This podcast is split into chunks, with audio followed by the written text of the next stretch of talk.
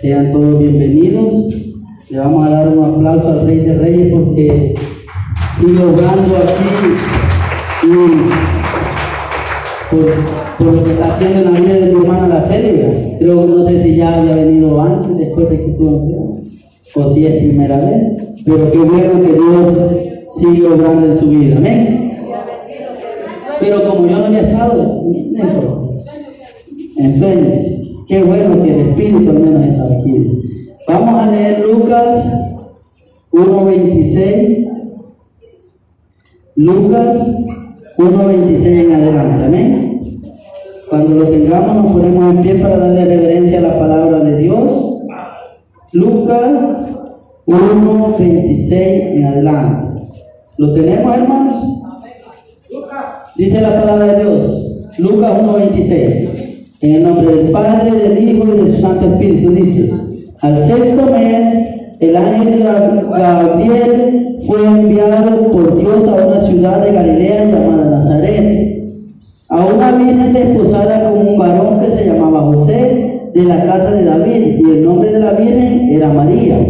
Y entrando el ángel en donde ella estaba, dijo, salve muy favorecida, el Señor es contigo, bendita tú. Ella cuando le vio se turbó por sus palabras y pensaba que esa anotación sería esta.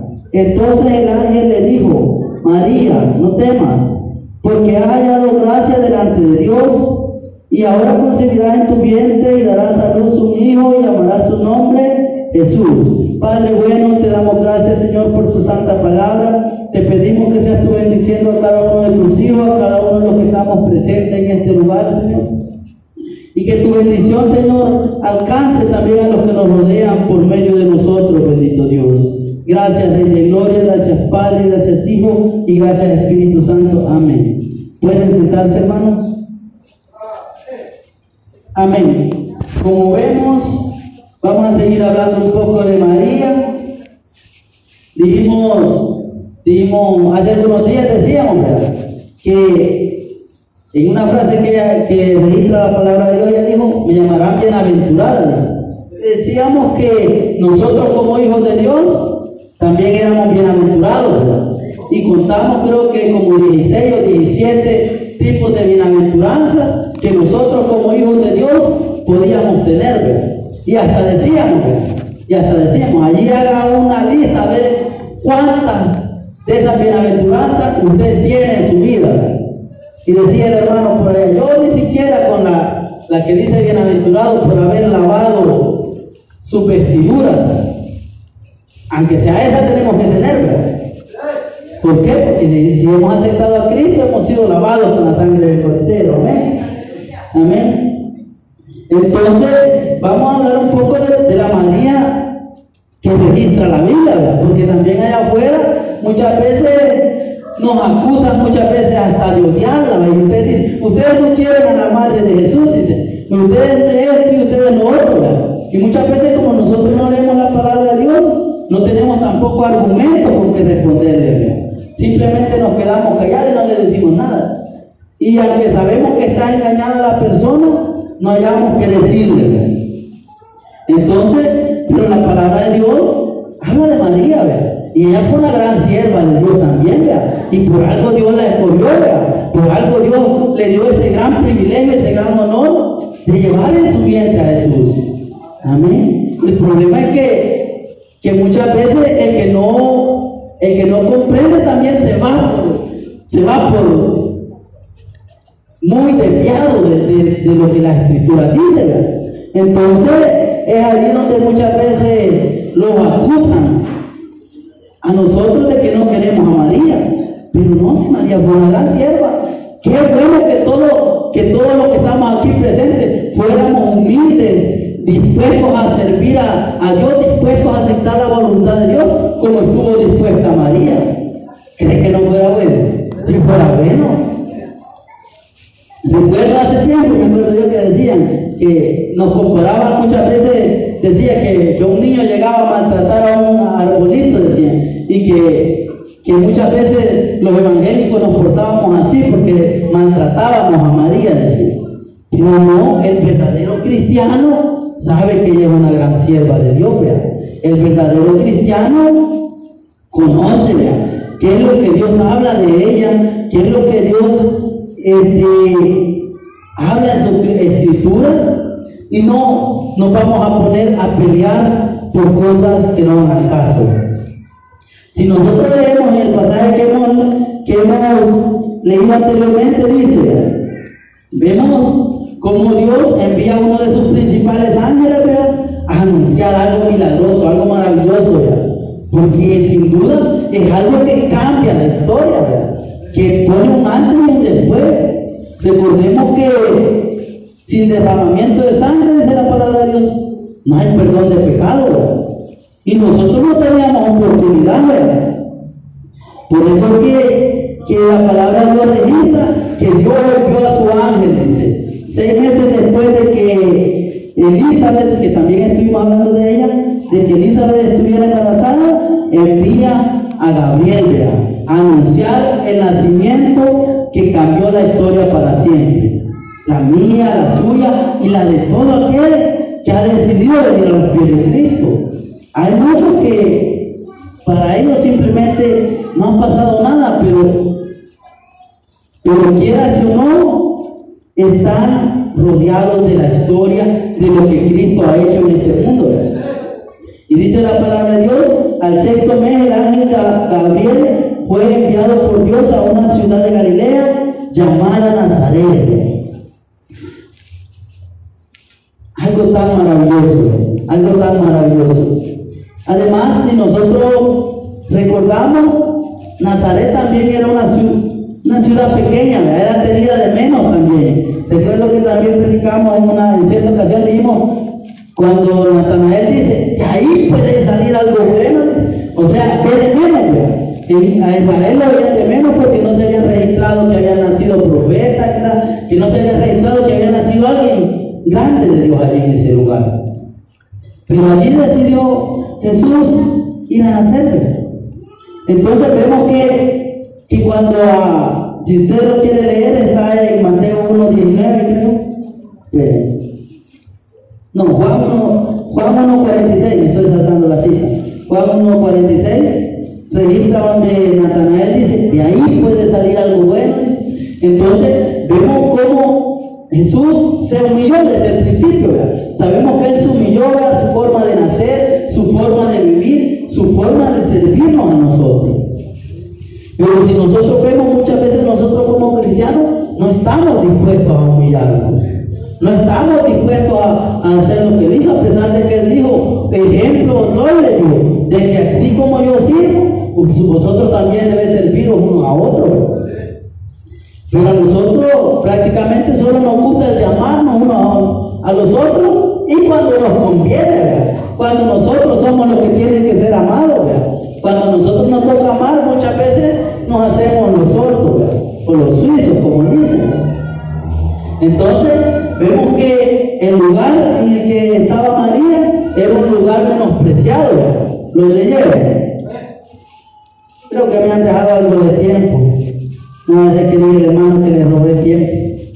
Entonces, vemos que, que era un lugar menospreciado. Entonces, dice la palabra de Dios, se lo voy a leer por lo que no lo hayan. Juan 1.46. Dice la palabra de Dios. Felipe halló a Natanael y le dijo, hemos hallado a aquel de quien escribió Moisés en la ley, así como los profetas, a Jesús, el hijo de José de Nazaret. Natanael le dijo, de Nazaret, ¿puede salir algo bueno? Le dijo Felipe, ven y ven. O sea, era un lugar menospreciado, y provenida. Se le llamó a Jesús Nazareno. Entonces, muchas veces también nosotros, por ejemplo, hace algunos años, ¿cómo se menospreciaba El Salvador? ¿Cómo se menospreciaba? Y hoy usted entra a las redes sociales, casi solo noticias positivas de El Salvador. Que una doctora allá, que un astronauta allá, que no sé qué, que no sé qué. Solo cosas positivas se oyen de El Salvador que allá tal no sé quién se quiere venir a vivir a El Salvador Y usted queriendo seguirla, pero la cosa es que solo cosas positivas, Después de que nos menospreciaban y decían, ay, solo delincuente y solo mañoso y solo esto y esto, ay, así pasa. Así estaba tenida Nazaret eh, por los israelitas. Ay, ¿cómo va a salir algo bueno de allí? Y así mismo, Así es que usted, que nadie lo menosprecie, vea, porque somos hijos de Dios. Y que la misma sangre que lavó a Pablo, la misma sangre que lavó a los, discípulos, a los apóstoles, es la misma que lo ha lavado a usted y a mí. Así es que no, no, no se sienta menos ah, porque yo nací allá en el cantoncito allá o, o porque yo no tengo quizás ni dónde dormir. Trabaje, vea, esfuércese, vea. ¿Por qué? Porque la misma sangre que lavó a Pablo, a Pedro y a los demás apóstoles es la misma que los ha lavado a nosotros. Y el mismo llamamiento que les hizo a ellos es el mismo llamamiento que nos ha hecho a nosotros. Aún nosotros tenemos más ventajas. ¿Por qué? Porque la ventaja Pedro, Pablo en aquellos entonces no podían tener una Biblia completa como la tenemos nosotros. Por ejemplo, para movilizarnos en nuestro país, predicando la palabra de Dios. Ellos no tenían esa oportunidad, muchas veces eran apedreados, perseguidos. Nosotros no tenemos, o sea, ellos no tuvieron la ventaja que nosotros tenemos. Ellos no tenían la ventaja de que hoy suben un video a YouTube y se hace viral. Imagínense si, si el apóstol Pablo hubiera tenido esa oportunidad de influir en el mundo con las redes sociales o con los canales de televisión, quizás hubiera acabado la idolatría aquel entonces. Pero no, él tenía que caminar kilómetros, andar naufragando muchas veces, sufrir muchas cosas. Entonces, no nos citamos de menos muchas veces nosotros. Dice la palabra de Dios en el versículo, siempre en el pasaje que leímos de Lucas. Dice el versículo 27, a una virgen desposada con un varón que se llamaba José de la casa de David y el nombre de la virgen era María. Amén.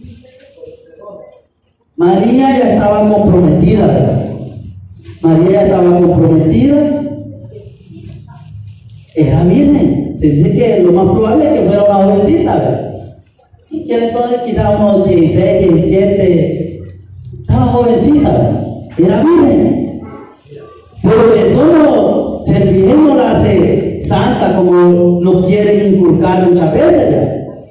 Por ejemplo, muchas jovencitas, aún en nuestros días, se les inculca que ser virgen, que tienen que llegar virgen al matrimonio. Y no por eso usted le va a poner un altar, ¿verdad? ¿Por qué? Y más en aquellos días, en aquellos días que cualquiera podría difamarla y aún acusarla y aún muchas de ellas, si por ejemplo el marido la encontraba culpable, las podrían apedrear. Pero, pero el milagro aquí no está en, que ella fuera virgen, el milagro está en que tuviera un hijo siendo virgen. Ese es el milagro. Y es lo que muchas veces las personas allá afuera se equivocan, Y, y, y lo hacen a un lado, Porque el milagro es ese, es que ella tuviera un hijo siendo virgen. ¿Por qué? Porque era necesario para que viniera Jesús. Porque si no, no podía ser puro y perfecto. Y es lo que dijimos aquel día, ¿vea? Que muchas veces ellos dicen, ¿vea? No, pero Jesús dice no pudo haber sido santo y perfecto, dijo. Es lo que dicen ellos. Si ella era pecadora, así dicen ellos. Y es lo que dijimos. Si, si esa condición es necesaria para que Jesús sea santo, también era necesaria para María y para todas las abuelas anteriores. Y entonces no, ¿verdad? El único que ha sido perfecto, sin mancha y sin pecado, es Jesucristo. Amén. Y ahí todo lo demás la palabra de Dios declara, por cuanto todos pecaron, dice, amén. Amén, estamos claros en eso. Y en lo que usted, si alguna vez tiene la oportunidad de hablar con alguien, tiene que explicarle. El único cordero sin mancha y sin defecto que registra la palabra de Dios, en la cual tú también crees, porque yo con la palabra de Dios le quieren decir eso, en la cual tú también crees, se llama Jesucristo, se llama Jesús, es el único cordero sin mancha y sin defecto. Y en la palabra de Dios no registra ninguno otro, ningún otro ser humano que haya sido sin mancha y sin defecto. Amén. Todos, todos hemos sido pecadores. Entonces, vemos que él, como dice la palabra de Dios, él estaba desposado. Entonces, sabemos que él, cuando se dio cuenta, como ya se fue para donde Elizabeth, se fue para donde Elizabeth, y ya cuando volvió, ya venía con regalo. Y entonces él dice, ¿qué pasó aquí? Y como él Dios todavía no le había revelado, todavía no, no le había dicho, mira, ella va a tener al Hijo de Dios. Gracias. Todavía Dios no, le, no se había revelado a José. Entonces, cuando ella volvió de su prima Elizabeth, viene ya con la pancita, ¿verdad? y entonces ya él, él, me imagino que los amigos, los vecinos, ¿qué, qué está pasando aquí? ¿verdad? Que no es tu prometida, que no es con la que te vas a casar. ¿Y cómo es eso que ya trae pancita? ¿verdad? Y a él, ¿verdad? ya dice la palabra de Dios. Allí sí es Mateo 1.19, creo, si no me equivoco.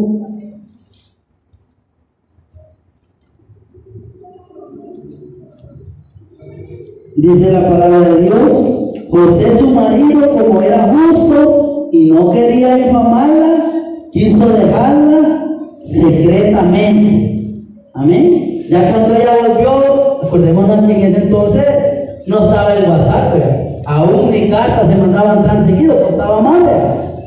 Entonces, me imagino que ella se fue. Cuando el ángel anunció, tu prima ya está en el sexto mes, ella se fue y ya volvió hasta que la- Juan nació, creo. Ya se le notaba, ¿verdad?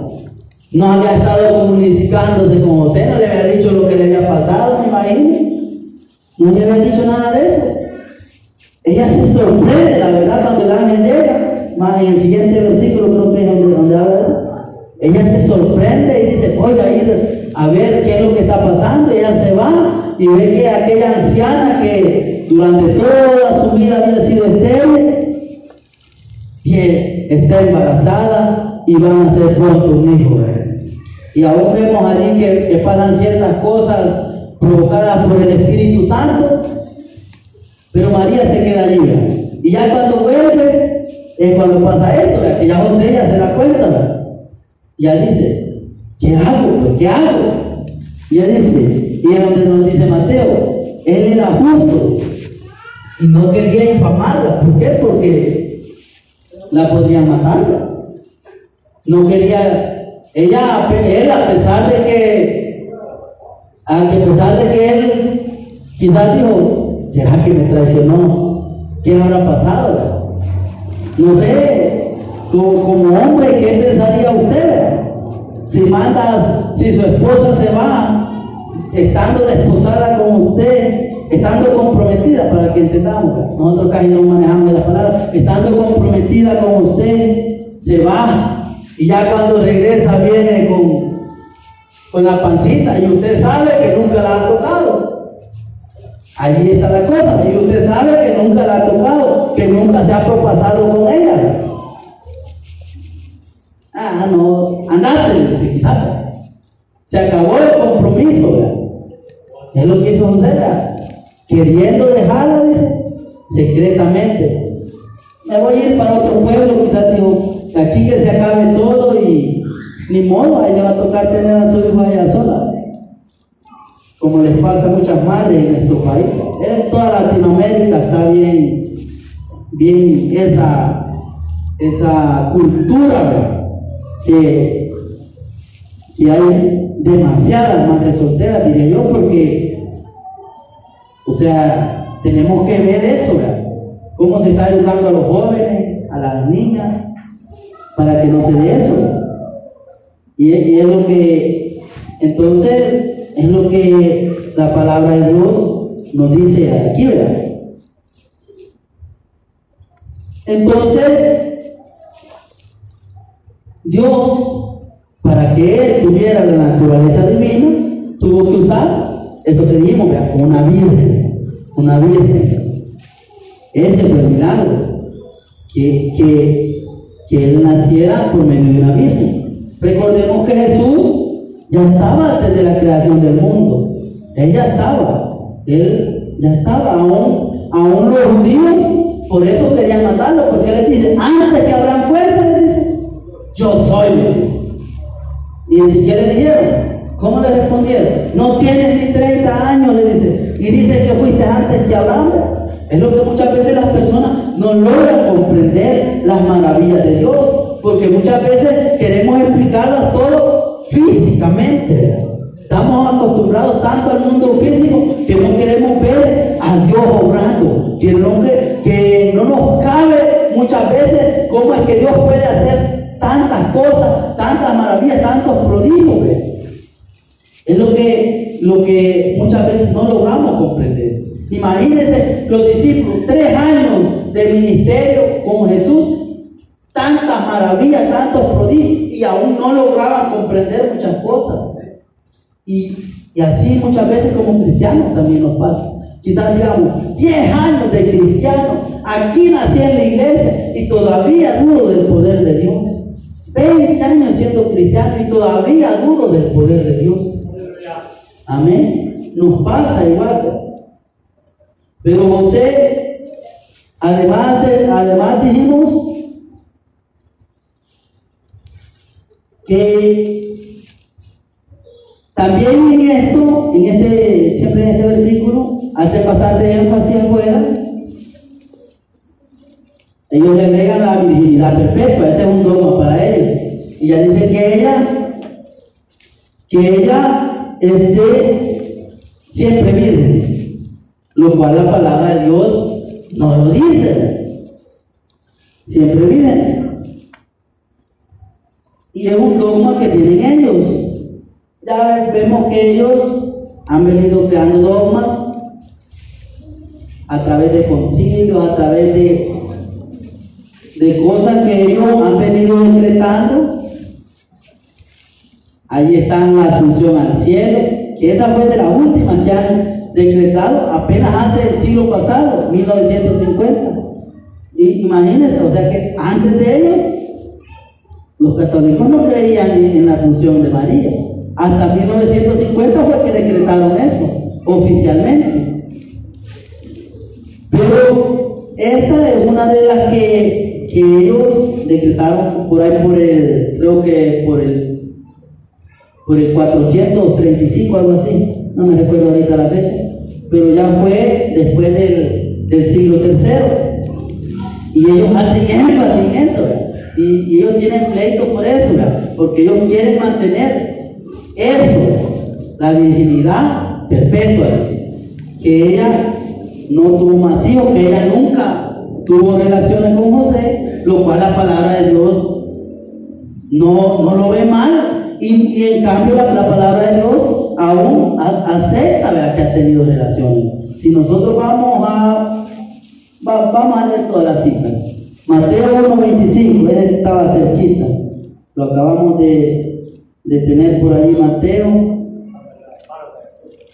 Dice, pero no la conoció hasta que dio a luz a su hijo primogénito y le puso por nombre Jesús. Amén. Pero no la conoció hasta que dio a luz a su hijo. Todo el tramo del embarazo, ella permaneció virgen. Después que se la conoció, este conocer no es, hola, ¿cómo estás? Me llamo María, yo me llamo José, no vea. Este conocer está haciendo referencia a relaciones de esposo, a relaciones de esposo. Ellos ya se conocían desde antes, ¿verdad? igual cuando dice la palabra de Dios. Y Eva conoció a Adán y nació Caín, volvió a conocer a Eva y nació Abel y así, ¿verdad? E esas son las mismas palabras que usa con María aquí. O sea que ya después de que Jesús nació, él ya vivieron como esposo. Es más, la Biblia, Dios habla hoy, que es una versión católica, dice así, ¿verdad? Dice, en este versículo dice, no me lo recuerdo muy bien, pero, pero en esto le dice, no la conoció, en la de ellos dice, y vivieron como esposos. ¿Qué le da a entender a usted? Es la misma Biblia de ellos. Entonces, pero ellos, en su afán de querer divinizar, entre comillas, a María, quieren que ella sea virgen perpetua. Pues la palabra de Dios no, no lo declara así, ¿verdad? Y aún el que ella haya tenido hijos no es pecado. Si ellos estaban casados, no es pecado. Y es lo que ellos quieren hacer ver. Que, que una mujer tenga hijos lo ven como pecado. Que una mujer disfrute a su esposo lo ven como pecado. Cuando la palabra de Dios no declara eso. Si nosotros leemos en Corintios, la palabra de Dios no declara eso. Entonces, pero ellos lo ven como pecado. Tanto es así que durante, bueno, aún creo que, no sé, ahorita ya no se habla de eso, ¿verdad? pero la Iglesia Católica hasta hace poco tiempo todavía mantenía una postura de que las parejas solo podían unirse por la necesidad de los hijos. De lo contrario, nada. Pero si nosotros leemos en Corintios, la palabra de Dios nos dice otra cosa, ¿verdad? Entonces, es necesario que comprendamos las palabras de Dios. Que comprendamos la palabra de Dios. También nos habla por allí de los hermanos de los, de los hermanos de Jesús. Mateo 12, 46. Eso era hijo de Cereceo. Dice la palabra de Dios. Mien- Mientras él aún hablaba a la gente, he aquí su madre y sus hermanos estaban afuera y le querían hablar. Aquí en esto se da otra controversia, porque ellos siempre en el afán de negar, de, de mantener la virginidad, ellos dicen que ella no tuvo hijos. Algo que sería contradictorio teniendo en cuenta, ¿sabe? Una cosa? Primero, ser estéril en esos tiempos era considerado estar bajo maldición. Segundo, si vivieron como esposos, sería casi lógico que no tuviera hijos teniendo en cuenta que ella era joven. Pero ellos dicen, ellos dicen, no, esos son primos, o son parientes, o son, ella no tuvo más hijos. Que es casi ilógico. Y que, y que por eso ella no, no tiene menos mérito, porque ella fue una mujer santa delante de Dios, una mujer de virtud delante de Dios. Y igual que nosotros, por tener hijos o por ser madre, no, no, no alguien va a ser pecadora, ¿verdad? No.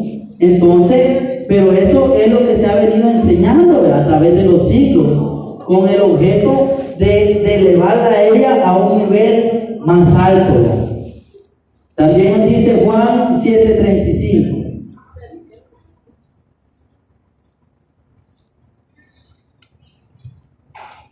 Dice la palabra de Dios. No, perdón, Juan 7, 3 al 5 dice. Y le dijeron sus hermanos, sal de aquí y vete a Judea, para que también tus discípulos vean las obras que haces. Porque ninguno que procura darse a conocer hace algo en secreto, si estas cosas haces, manifiéstate al mundo, porque ni aún sus hermanos creían en él.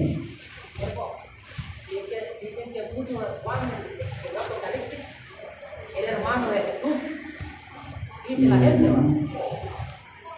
No he oído la teoría, la verdad, pero vamos a investigar.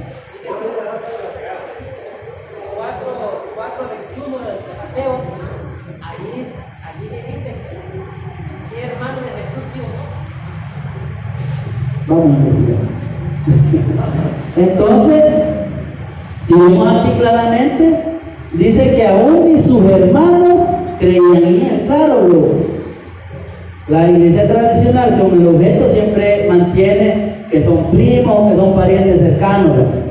Pero se sabe que aún la palabra de Dios en ese entonces ya se usaba.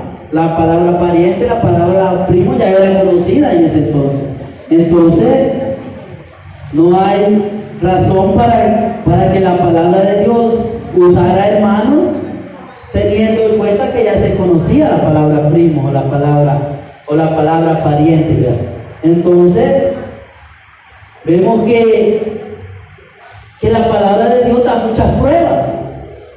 Y saben que es algo interesante, que ellos en las cosas, en las cosas que no quieren creer, aunque hayan pruebas en la Biblia, no las aceptan y buscan cómo contradecirlas.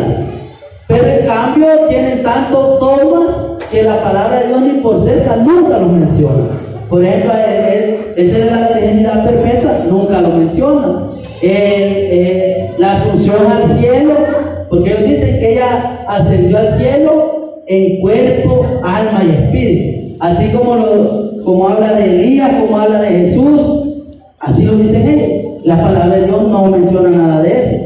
Ellos dicen también que es intercesoras. Por el, el pasaje en el cual ella en la boda de Caná le dice a Jesús, ya no tienen vino. Ya con ese ya ellos crean una teología de la intercesora. Pero la palabra de Dios que nos dice a nosotros, porque no hay otro mediador entre Dios y los hombres. Amén. Y dijimos, ¿verdad?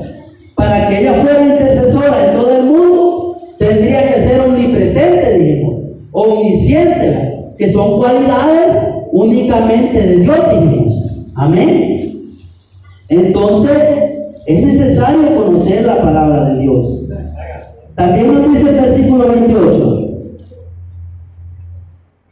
Dice, y entrando el ángel en donde ella estaba, dijo, salve muy favorecida, el Señor es contigo, bendita tú entre las mujeres.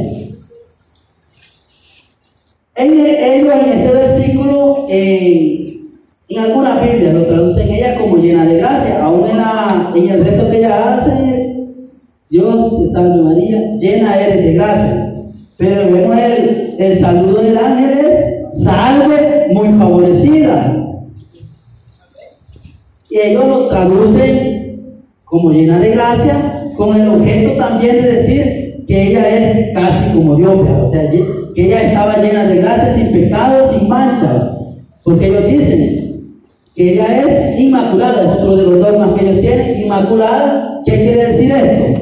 Que ella nació sin pecado, se mantuvo sin pecado, fue sin pecado siempre, o sea, prácticamente lo que es nuestro Señor Jesucristo, lo cual también es falso. Ya dijimos, todos pecamos delante de Dios. Al ser humano, al tener una naturaleza humana, todos hemos pecado. Pero ellos traducen eso como lleno, llena de gracia, lo cual es incorrecto. Y es incorrecto bíblicamente. Entonces, y ella también este, el que sea bendita no significa que también sea elevada a un nivel de santidad o a un nivel de, de que nosotros la debamos venerar o le debamos de dar gloria. Aún nosotros, con el hecho de estar aquí, somos bendecidos. El hecho de estar en los caminos de Dios, somos bendecidos. Si nosotros leemos Deuteronomio 28 nos dice la palabra de Dios. Como está lloviendo, tenemos mucho tiempo. Acontecer, acontecerá que si oyeres atentamente la voz de Jehová tu Dios para guardar y poner por obra todas, todos sus mandamientos que yo te prescribo hoy, también Jehová tu Dios te exaltará sobre todas las naciones de la tierra y, y vendrán sobre ti todas estas bendiciones y te alcanzarán si oyeres la voz de Jehová tu Dios. Bendito serás y bendito en el campo, bendito el fruto de tu vientre el fruto de tu tierra, el fruto de tus bestias, la cría de tus vacas y los rebaños de tus ovejas. Benditas será tu canasta y tu arteza de amasar. Bendito será en tu entrar y bendito en tu salir. Es decir, ella sin lugar a duda fue una mujer escogida por Dios, bendecida por Dios. Pero eso no, no nos hace dar, o sea, no nos pone la obligación a nosotros de que vamos a darle adoración o veneración, como dicen ellos. Aún el ángel en Apocalipsis no aceptó veneración de Pedro, no aceptó que se. Ella, ella nunca ha pedido en, en ninguna parte de la Biblia, vemos que ella reciba veneración o adoración por ninguno de los discípulos. Es más, en toda la palabra de Dios no se registra siquiera que alguien le haya pedido consejo o que haya, alguien haya acercado a ella a pedirle un favor. Aparte de, de cuando en la boda de Canábea, ella, ella le dice a Jesús que vino. Entonces, vemos que por el hecho de estar aquí, usted es bendecido. Y por el hecho de estar aquí, por el hecho de escuchar su palabra y cumplirla, usted es bendecido. Amén. Entonces, no, no debemos de ver eso como algo anormal. De allí también, volviendo al pasaje de Lucas, dice la palabra de Dios, versículo 29. Mas ella cuando le vio se turbó por sus palabras y pensaba qué salutación sería esta. Entonces el ángel le dijo, María, no temas porque has hallado gracia delante de Dios. Algo normal, vea. Cualquiera de nosotros, si ve un ángel, me imagino quizás brillante o, o, le dice esas cosas, se sorprendería. Algo normal, ¿verdad? Algo normal de un ser humano, porque era un ser humano como usted y como yo, que alcanzó una bendición grande de parte de Dios, ¿verdad? Porque imagínense, si usted como madre siente esa bendición, ese privilegio de ser madre, ¿cuánto más no de ser madre de nuestro Salvador?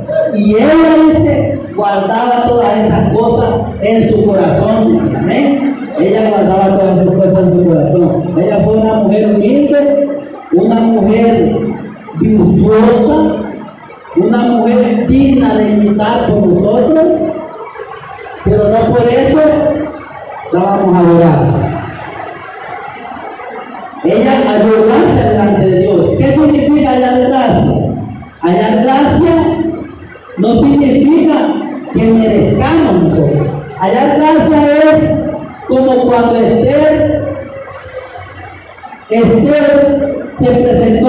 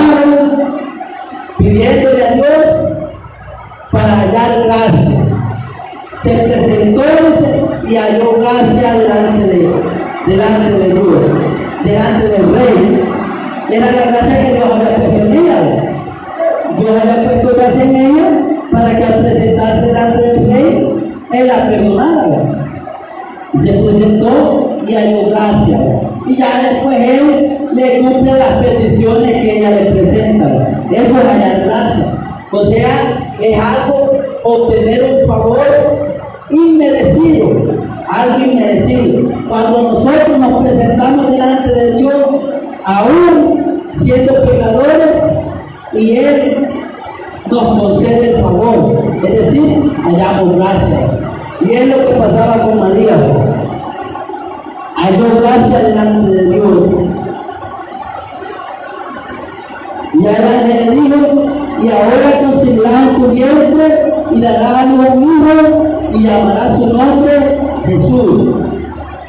Ese es el milagro, el que siendo hijo, ella tuviera un hijo. Y ese hijo es el que nos tiene usted mí aquí, amén. Es el que nos tiene a usted aquí.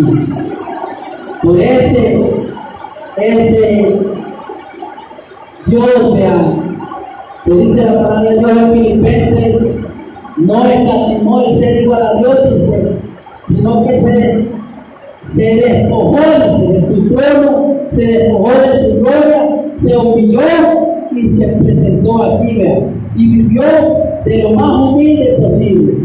Se humilló y vivió entre nosotros como ser humano, como siervo. Ese es el milagro más grande que ha habido en la historia. Que Jesús teniendo su trono de gloria, se presentara delante de nosotros como siervo y se ofreciera en sacrificio por amor a nosotros, por amor a nosotros. Eso es lo que nosotros tenemos que tener en mente cuando leamos acerca de ese nacimiento virginal, de ese nacimiento virginal. El milagro más grande que Jesucristo viniera a este mundo y nos diera la salvación gratuitamente, lo cual significa que usted y yo también hemos hallado gracia delante de Dios. Amén. Que el Señor le bendiga. Señor, en nuestros ojos, digamos al Señor, Señor, te damos gracias en esta hora porque tú enviaste a tu Hijo, porque tú, por medio de esa joven, enviaste a tu Hijo y, y Él se ofreció por amor a mí, Señor. Yo te doy gracias y te pido que me ayudes cada día a ser mejor, a ser un buen ejemplo, que así como ella fue humilde, también yo sea humilde, Señor. Gracias, Rey de Gloria, te damos, ayúdanos a imitarte cada día más, a ser como tú fuiste, Señor. Gracias, de Gloria, gracias, Padre, gracias, Hijo, y gracias, Espíritu Santo. Amén. Que el Señor bendiga, hermanos.